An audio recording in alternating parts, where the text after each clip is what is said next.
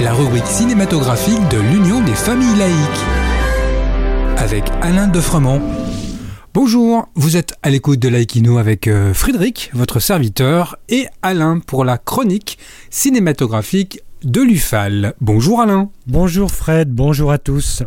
Alain, c'est la rentrée du cinéma. La fréquentation des salles obscures a été très bonne durant l'été 2023.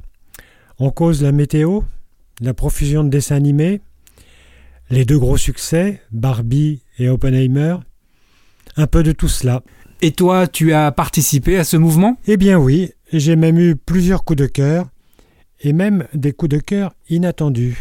Lesquels? Ah bah D'abord le film de Quentin Dupieux, Yannick, qui n'avait pas suscité chez moi une grande envie, mais je me suis dit, oh, ça dure une heure, on verra bien. Banco. Quelle surprise un film drôlement bien écrit, avec un Raphaël Quenard fantastique et une réflexion très subtile sur le cinéma. Un vrai bonheur. La curiosité m'a conduit à voir Il Bohémo du tchécoslovaque Pietr Vaclav. C'est la vie tourmentée et la carrière d'un musicien, Joseph Michlevech, excusez-moi de la prononciation, dont Mozart était un des admirateurs. Un film très sombre, crépusculaire même, mais passionnant. Des films euh, du Festival de Cannes? Oui, bien sûr, la formidable Anatomie d'une chute, Palme d'Or bien méritée à Cannes, un film diaboliquement pensé, écrit, interprété et réalisé. Les Herbes sèches, récompensées à Cannes, prix d'interprétation féminine. Dans un collège d'un petit village d'Anatolie, c'est l'hiver. Deux hommes et une femme vont confronter leur vie au travers d'une plainte pour harcèlement sexuel de la part d'un élève du collège. C'est un film poétique et philosophique du grand réalisateur turc Nuri Bilge Ceylan. Fermez les yeux de l'espagnol Victor Ricci, jeune homme de 83 ans, aux quatre films réalisés.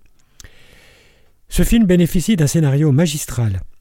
Un, un, réalisateur de cinéma enquête sur la disparition de son interprète principal durant le tournage de son film. Mise en abîme du cinéma dans le cinéma, on est dérouté par la forme du film, mais à mesure que l'on avance, le voile se déchire, et c'est absolument passionnant. Et puis quel drôle de titre Fermez les yeux pour un film de cinéma.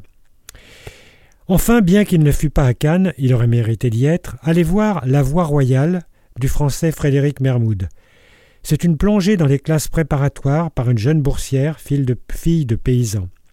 Sans manichéisme et avec force, c'est une plongée sociale dans la France d'aujourd'hui. Merci Alain.